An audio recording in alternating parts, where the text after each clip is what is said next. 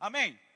Eu tenho algo de Deus no meu coração. Eu sei que hoje será em dois tempos, né? Eu vou fazer o primeiro tempo e hoje eu vim com mais expectativa para ouvir do que propriamente para falar, para ministrar. Mas eu tenho algo de Deus no meu coração, sim. E durante esse tempo eu vou ministrar aquilo que Deus tem falado comigo esse tempo todo. Eu tenho vivido isso na minha vida, na igreja, por onde eu passo. Eu tenho falado sobre uma vida entusiasmada com o Espírito Santo, sobre manter o fervor do Espírito, manter a chama do Espírito acesa no nosso coração. Os discípulos, quando estavam caminhando pelo caminho de Emaús, eles diziam: quando ele nos falava, quando Jesus nos falava, o nosso coração queimava. Né? E eu estou aqui para dizer que a palavra que muda você é a palavra que queima dentro de você. É a palavra que arde dentro de você. Olha para o seu irmão e fala: seja entusiasmado com essa palavra. Ei, a palavra que te libertou é a palavra que te mantém liberto quando ela queima dentro de você. Amém? Se a palavra está queimando de você, dentro de você, ela vai te manter liberto. Amém? Eu queria que você abrisse comigo em Efésios capítulo 5, versículo 14. Deus é bom demais. Sinop, 13 anos. Que coisa linda, gente. Você pode dar um glória a Deus por isso? Você está feliz por completar 13 anos? Amém? Você faz parte dessa história. E eu tenho certeza que algo extraordinário está sendo destravado durante esses dias aqui. Não foi à toa que vocês trouxeram aí um homem de Deus, lá de Belo, Belo Horizonte, BH. A gente senta com ele na mesa, a gente só ouve, só aprende. Eu tenho certeza que tem sido um tempo extraordinário aqui na vida do pastor Guilherme também. Deus é bom, amém? Verso 14 diz: Pelo que diz, Efésios capítulo 5, versículo 14. Pelo que diz, desperta. Cutuca seu irmão, fala aí, meu irmão, desperta. Cristo, desperta tu que dormes, levanta-te de entre os mortos, e Cristo te iluminará. Essa palavra iluminará significa epipausco. Ela quer dizer, Cristo derramará sobre você a verdade divina, como o sol transmite luz às pessoas que despertam do sono. Olha que coisa linda, gente. Olha para o seu irmão mais uma vez e diga: Ei, desperta. Chegou o tempo de manter essa chama acesa. Desperta, porque Cristo te esclarecerá, Cristo te iluminará. A Bíblia diz em Efésios capítulo 1, versículo 18, o apóstolo Paulo ora pela igreja em Éfeso, ele fala, para que os nossos olhos sejam iluminados. Aleluia! Que nós possamos ter uma compreensão espiritual mais aguçada, um discernimento espiritual mais aguçado. É tempo de ter os olhos iluminados, é tempo de estar acordado, é tempo de viver um despertamento espiritual. Quem está aqui comigo? Deus é bom e é disso que nós estamos falando: manter uma chama acesa, manter um fervor constante. Romanos capítulo 12, versículo 11, a Bíblia diz: No zelo não sejais remissos, mas sejam fervorosos no espírito. Eu quero te dizer que Deus está levantando uma geração fervorosa para esses últimos dias, para algo extraordinário que Ele deseja realizar nessa terra. Eu disse: Deus está levantando uma igreja fervorosa. Amém. Aleluia. Você só vai ser fervoroso de fato quando você estiver conectado ao corpo de Cristo. Você não é igreja lá na sua casa sozinho, sem congregar, sem estar conectado com uma visão, sem servir a um departamento. Você de fato se torna igreja quando você é membro do corpo, conectado a esse corpo. Você está aqui comigo? Amém? Aleluia. É tempo de um despertamento sobrenatural para viver coisas extraordinárias nesses últimos dias. Eu tenho muito forte isso no meu coração. É tempo de viver o sobrenatural, é tempo de um desperta despertamento sobrenatural para viver coisas extraordinárias nesses últimos dias. Eu tenho isso muito forte no meu coração, irmão. Não dá mais para dormir, não, mais, não dá mais para ficar desatento. É tempo de despertamento, é tempo de manter um fervor constante. Deus está levantando uma geração de crentes fervorosos que consideram a unção e o poder do Espírito Santo sobre e dentro das suas vidas. Quem está dentro disso?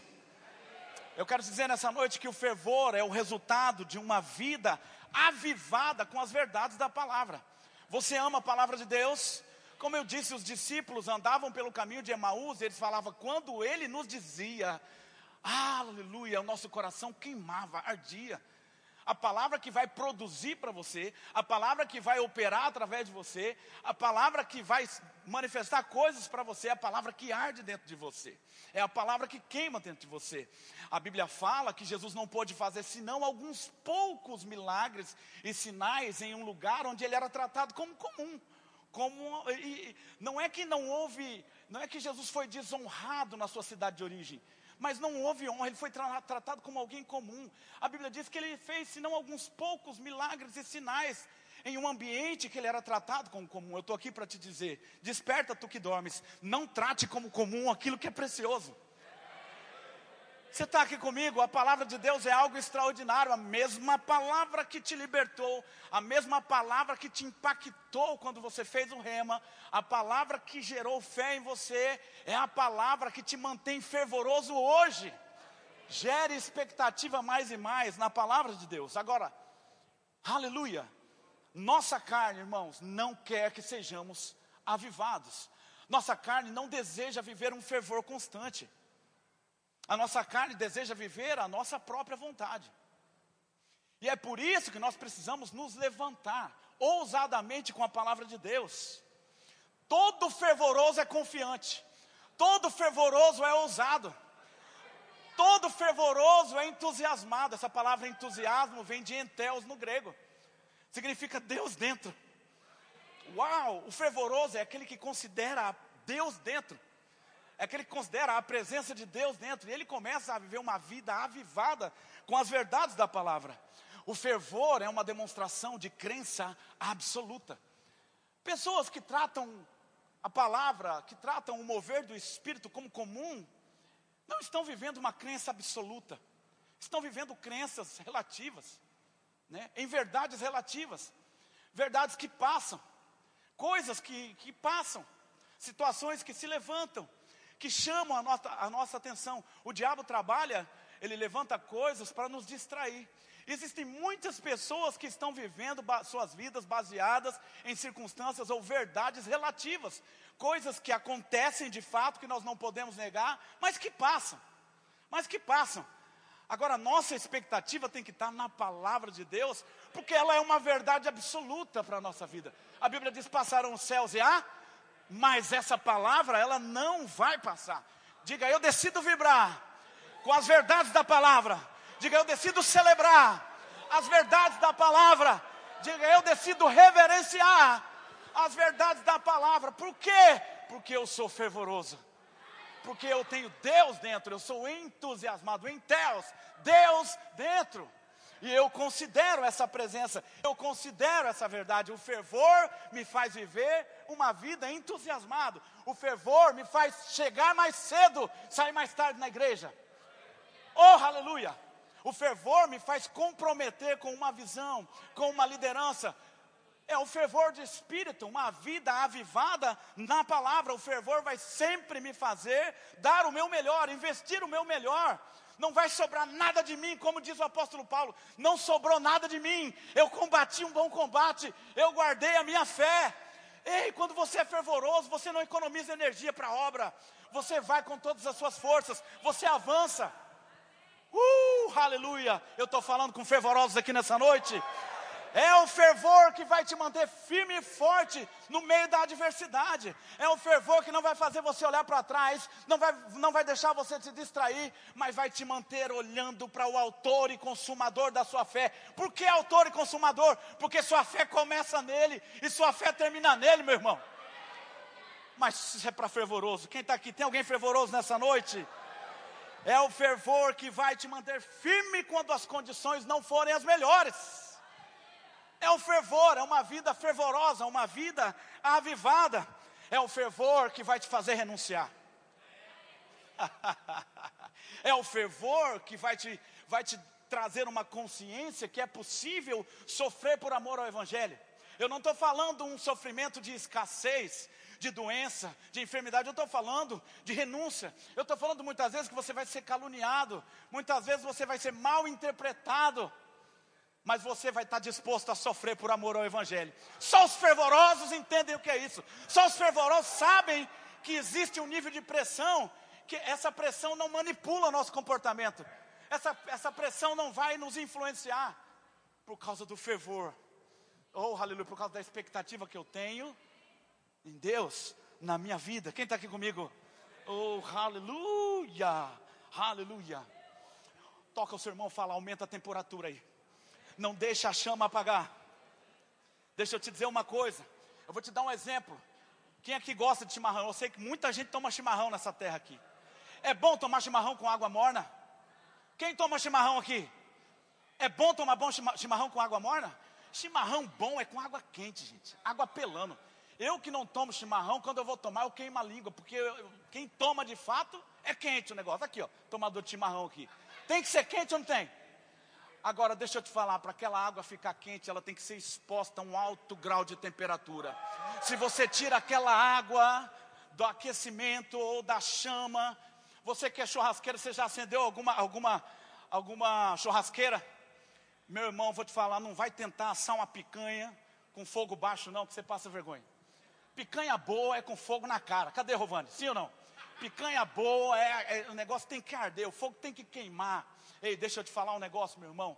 Agora, o churrasqueiro, ele tem que ficar atento para o fogo não abaixar. Porque se ele não abastecer o carvão ali, se ele não ficar ligado ali, o fogo vai apagando, vai apagando, vai apagando. Eu vou te dizer uma coisa, meu irmão: você não vai conseguir fazer uma picanha de qualidade com fogo meia-boca. Crente meia-boca não vai viver vida de qualidade. Crente que anda fraco por aí não vai viver uma vida de fé, uma vida de ousadia, não vai ter os resultados que Deus deseja que ele tenha. Quem está aqui comigo? Agora, isso Deus nos ensinou lá atrás. Ele nos ensinou a manter a chama acesa. Eu creio firmemente que Deus fazia algumas coisas, tipificando o que nós viveríamos na, hoje na nova aliança. Aqui em Levítico capítulo 6, não precisa abrir, só anota, que eu estou acelerando aqui. Levítico capítulo 6, versículo 12 e 13. Olha isso que a Bíblia diz. Olha isso. O fogo, pois, sempre arderá sobre o altar, não se apagará. Eita, olha para o seu irmão e fala: o fogo tem que arder continuamente. Não deixa o fogo apagar. Vai, vai. Mas o sacerdote acenderá lenha nele a cada a cada manhã, todo dia todo dia acendendo fogo para que a chama se mantenha acesa. Deixa eu te dizer, o fogo sobre o altar aqui foi aceso milagrosamente, divinamente. Deus acende o fogo. Deus acendeu o fogo do Espírito no seu coração, na sua vida, mas não é responsabilidade dele manter esse fogo aceso. Olha para o seu irmão e fala: é responsabilidade sua, mantenha a chama acesa. Ele fala no final do versículo 13: o fogo arderá continuamente sobre o altar. Meu irmão, na nova aliança a gente não precisa mais de altares, de lenhas, mas o altar na nova aliança não é esse lugar, o altar é a minha vida, é eu, é você. Olha o seu irmão falou: o altar é você. Você precisa manter a chama sempre acesa no altar da sua vida. O fogo do Espírito ardendo continuamente. Oh, aleluia! Agora eu separei rapidamente, vou falar. Não, ali, ali é o meu tempo, né? Três pontos para você viver um fervor constante. Três pontos para você manter uma vida de fervor constantes. O primeiro ponto é, presta atenção, comprometa-se em construir ambientes favoráveis ao mover do Espírito. Você precisa se comprometer em construir ambientes favoráveis por onde você anda. Você precisa entender que lugares, ambientes podem influenciar pessoas, associações, com quem você tem andado, o que é que você tem ouvido, ao que você tem se exposto, a que você tem se exposto. Tudo isso influencia você, então você precisa ser também estratégico em crescer, estratégico em gerar, construir ambientes espirituais. Você está aqui comigo? Uma atmosfera espiritual. E o primeiro lugar em que você deve construir esse ambiente, essa atmosfera, é a sua própria vida. Porque o primeiro nível de autoridade que alguém pode exercer é sobre si mesmo.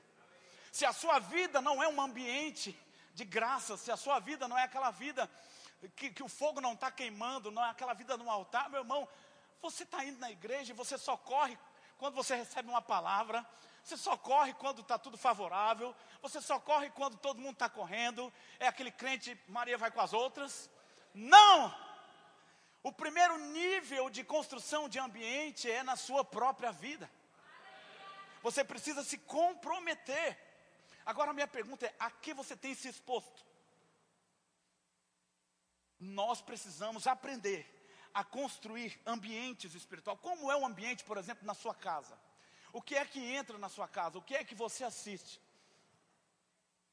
Você ora com a sua família, você lê a palavra com a sua família, você gera essa atmosfera de, de, dons fluindo, de dons se movendo, de palavra de sabedoria, palavra de conhecimento. Você libera cura ali na sua casa também. Ou quando primeira pressão na área de enfermidade, você nem pensa em orar, já pensa em um remédio, já pensa em, em algo. Nós precisamos ser estratégicos em construir ambientes. Como é você quando você está no seu carro? Você fica preocupado com o horário, fica buzinando, pensando no outro que está que tá atrapalhando, você começa a brigar com todo mundo, ou você tem um louvor e começa a orar em outras línguas ali? Como é que é você no seu trabalho, ali naquele ambiente? Você está aqui comigo? Deus não te chamou para ser influenciado, Deus te chamou para influenciar. Deus te criou por cabeça e não por cauda. Deus disse: governe, exerça governo, exerça governar é exercer influência. Você está aqui comigo? Oh, a que você tem se exposto? O que é que tem acesso a você, na sua mente? O que é que está acessando você? Aquilo que tem acesso a você é exatamente isso que vai formar concepção em você, que vai determinar o seu comportamento. Você vai reagir e vai viver exatamente aquilo que está, você está deixando entrar. Você está aqui comigo ainda? Ei, aleluia! Diga, Deus é bom. Precisamos entender que nós só temos duas escolhas no que diz respeito ao ambiente. A primeira delas é a escolha de influenciar. E a segunda, meu irmão, é ó, fugir. Ou você percebe que você está influenciando, ou você tem que perceber que chegou o tempo de você sair fora daquele lugar. Tem gente que está exposto a um ambiente em que a mentalidade, estou falando para crente aqui nessa noite, estou falando para crente da fé, gente que conhece a palavra de Deus, mas muitas vezes não está vivendo a altura dessa palavra, porque está sendo mais influenciado do que está influenciando, do que está sendo influenciador. Deus te criou para ser uma influência poderosa. Você está aqui comigo? Ei, meu irmão, fugir da aparência do mal, fugir daquilo que parece ser mal. Deus te criou para ser influência, mas existem lugares que eles não estão dispostos a receber nenhum tipo de influência. E você muitas vezes está ali parado e você é quem está sendo influenciado. Você está aqui comigo? Se você não está salgando, se você não está iluminando, se algo não está acontecendo, meu irmão, fuja. Fuja. Você está aqui comigo? Oh, aleluia. Nós precisamos estar comprometidos a construir atmosferas e ambientes espirituais por onde a gente passa. Não é só na igreja, mas você também, como membro do corpo de Cristo. Eu não sei se você sabe, mas você não é a igreja. Você é um membro do corpo de Cristo. Você é a igreja quando você está conectado com a igreja. Você se torna a igreja quando, quando no conceito de unidade você está conectado, vivendo os sonhos de Deus naquela comunidade. Então você é um só corpo como igreja. Você está aqui comigo? Aleluia. Agora, nós, como membros do corpo de Cristo, devemos nos comprometer em construir um ambiente sobrenatural na igreja e não deixar a responsabilidade única e exclusivamente da liderança do pastor, dos pastores da igreja. Nós não somos espectadores, nós somos consumidores. Você está aqui comigo? Deus não te chamou para ser consumidor, um espectador. Deus está com grande expectativa de que você seja alguém que ajude a construir ambientes sobrenaturais por onde você passa. E a igreja, quando eu falo igreja, eu falo corpo coletivo, posso até falar dos cultos, dos ambientes espirituais. Você deve ajudar a promover ambientes espirituais. Como? Você chegando aqui já está com expectativa, meu Deus do céu, é hoje, é hoje. Oh, aleluia, eu vou com expectativa na palavra. O pastor tem, eu sei que o pastor é o enviado de Deus, o pastor eu tenho certeza que é o canal de Deus para a minha vida. Eu vou te dizer uma coisa: se afaste de pessoas que cortam a influência do pastoreio sobre a sua vida. Se afaste de pessoas que entulham poços. Existem entulhadores de poços profissionais. São pessoas que nos bastidores ficam falando assim: ó, sei o que o pastor dessa vez fez isso.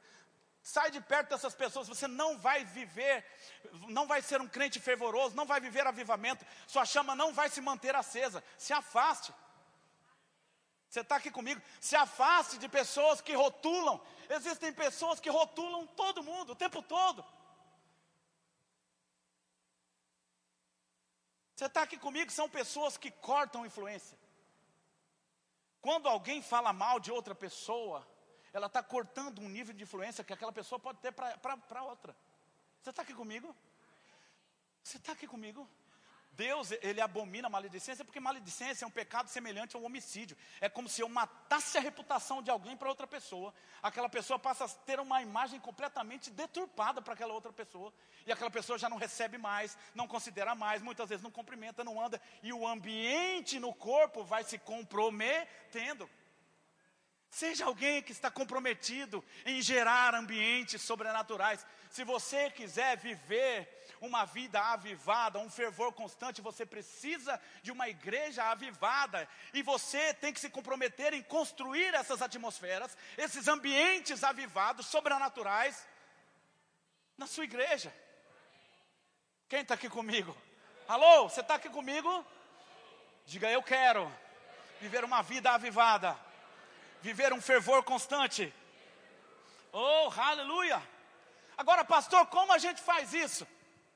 Construindo hábitos. E como, como é que a gente se constrói, constrói hábitos? Através de rotinas. Mas, pastor, até para se mover no espírito, exatamente, é aí que o diabo pega muito crente. Porque os crentes, eles vivem de êxtases e êxtases espirituais, de momentos e momentos.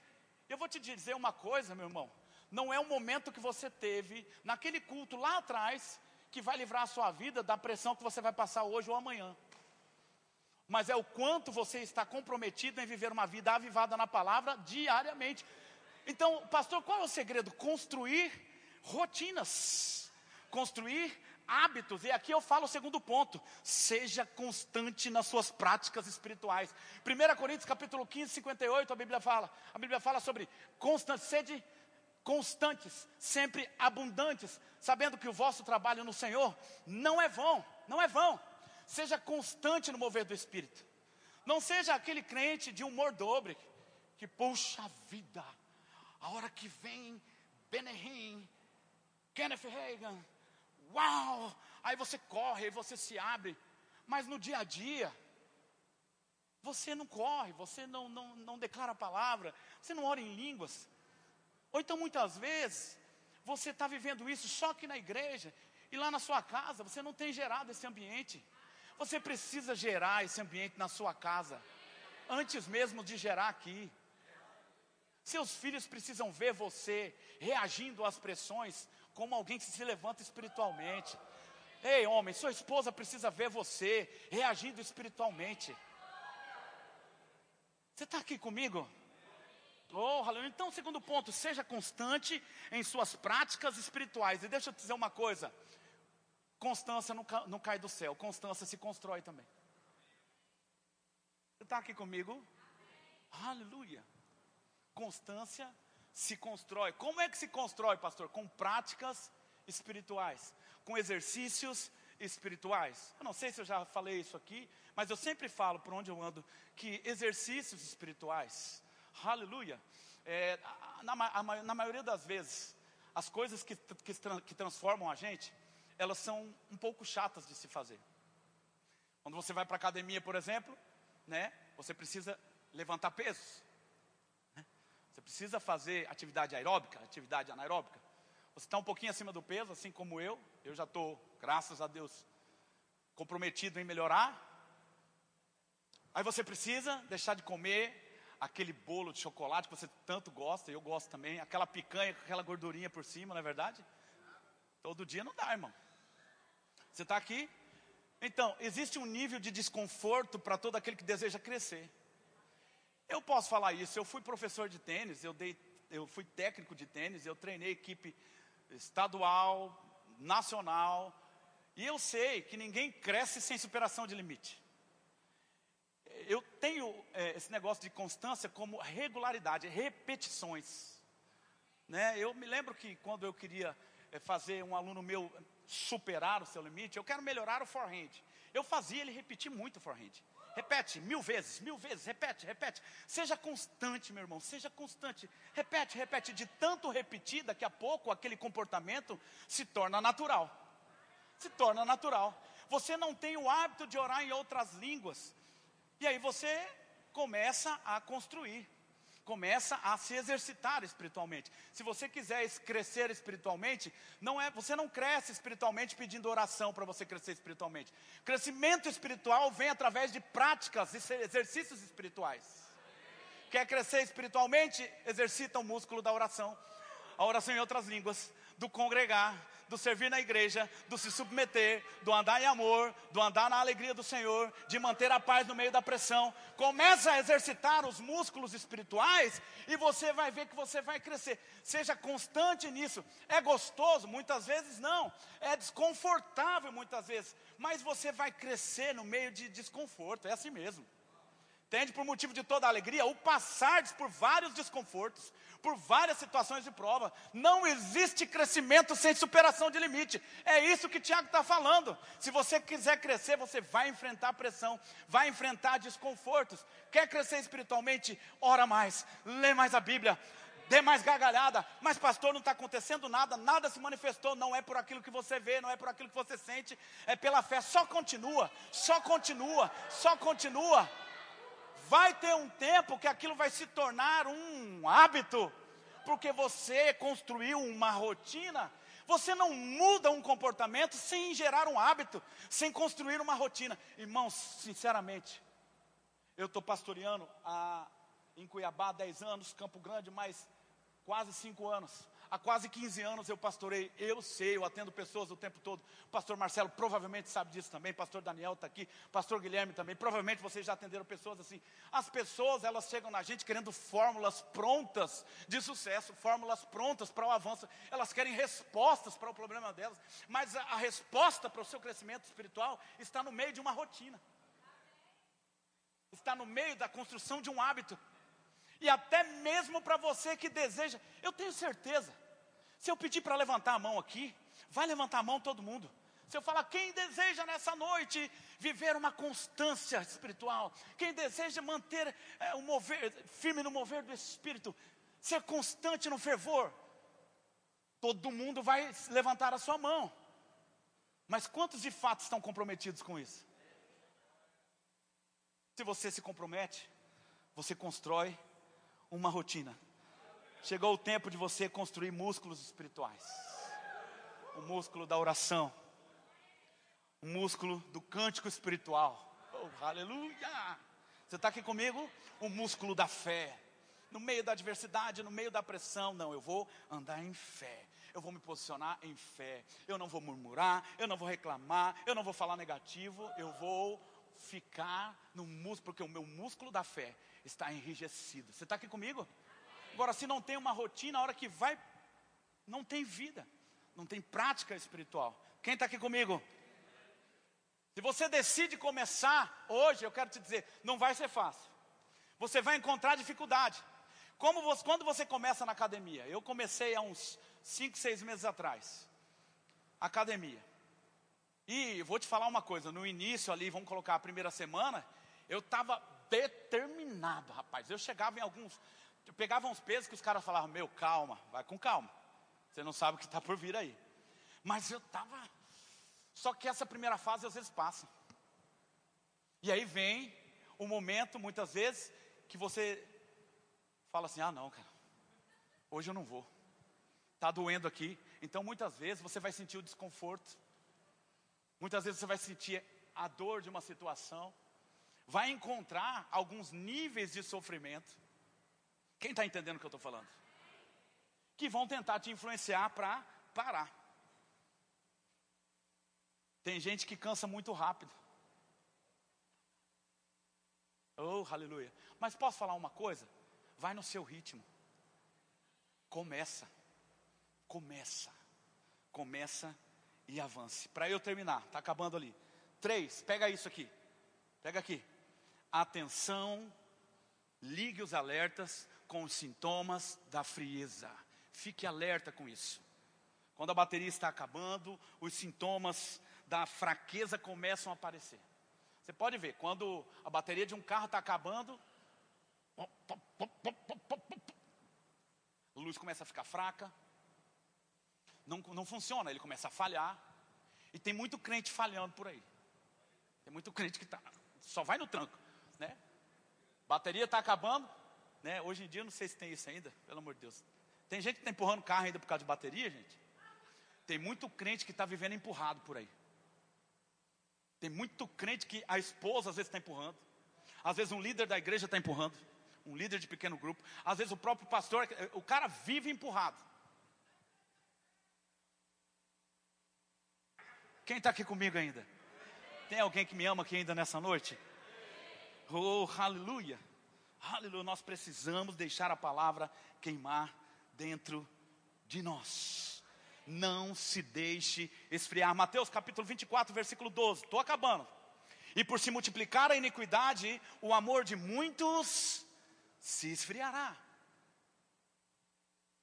Então a gente tem que ficar atento com esses sintomas e não se deixar esfriar. Nesses últimos dias, muitos irmãos, muitos crentes estão se esfriando. Existe uma apatia generalizada. Existe um sono, uma sonolência espiritual generalizada no corpo de Cristo. As pessoas não, não, não andam num fervor constante.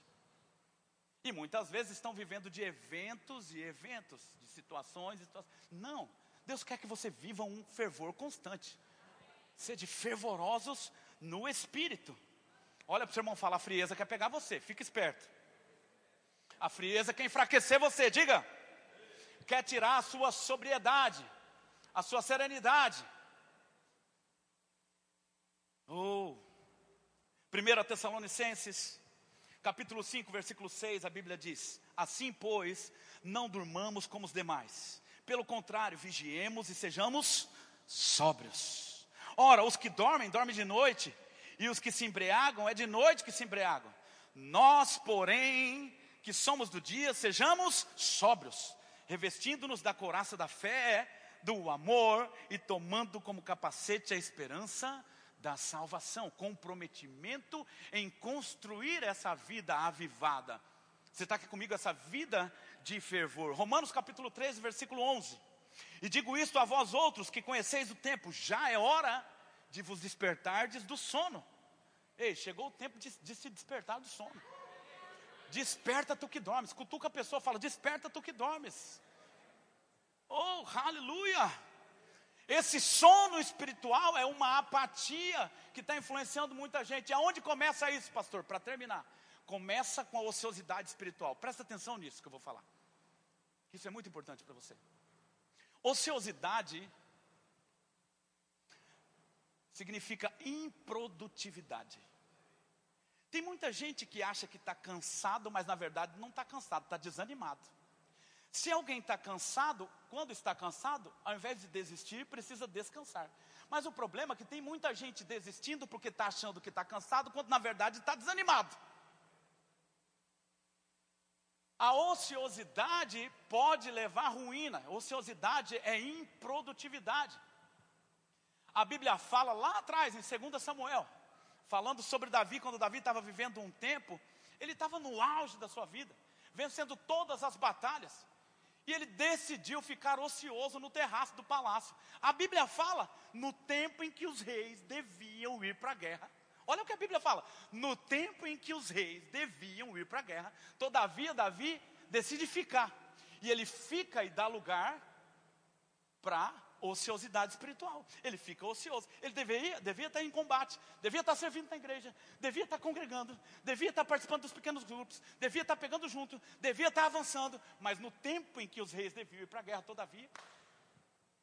E aí ele avista Betseba, e ali ele dá luz ao pecado, ele concebe ali. E aí você já sabe a história. Ele comete adultério, e depois homicídio, até que um profeta alerta ele.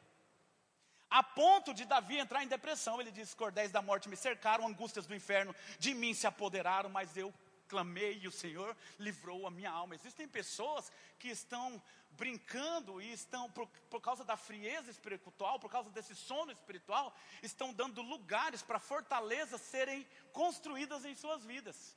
E o diabo está oprimindo muita gente com problemas emocionais, com problemas psíquicos.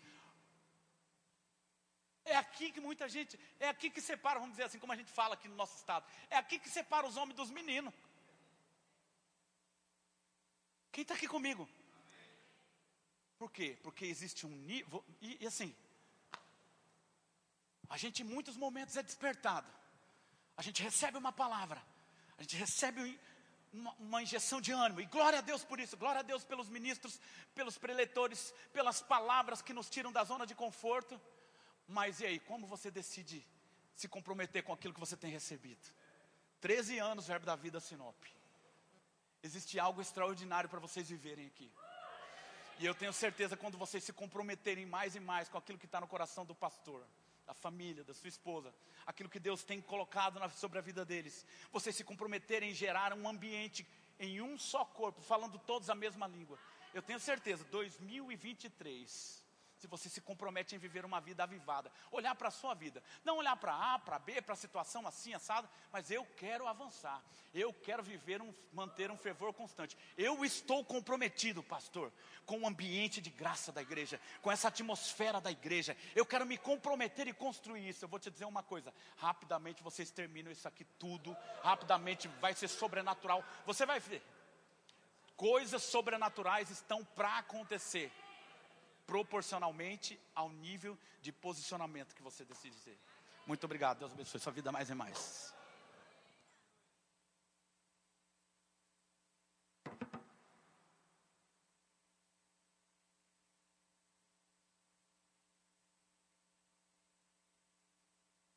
Aleluia, você foi alcançado, querido, nessa noite? Aleluia, eu queria apresentar aqui o pastor Daniel, fica de pé, pastor Daniel.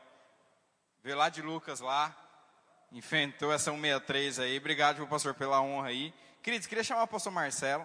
Ele vai estar tá trazendo uma palavra para a gente aí. Amém? Fica com o teu coração conectado. O Senhor ainda está fazendo coisas e ainda vai continuar fazendo. Amém? Deus é bom. Aleluia.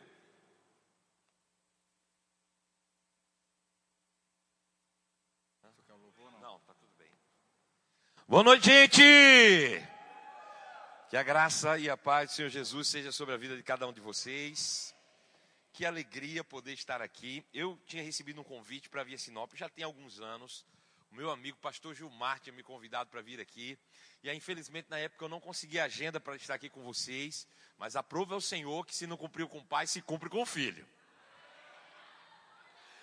Então eu quero agradecer já em primeira mão aqui, em primeiro lugar, pastor Guilherme, a Dalila, por me receberem aqui com tanto carinho. Tenho sido recebido com tanta honra nesse lugar.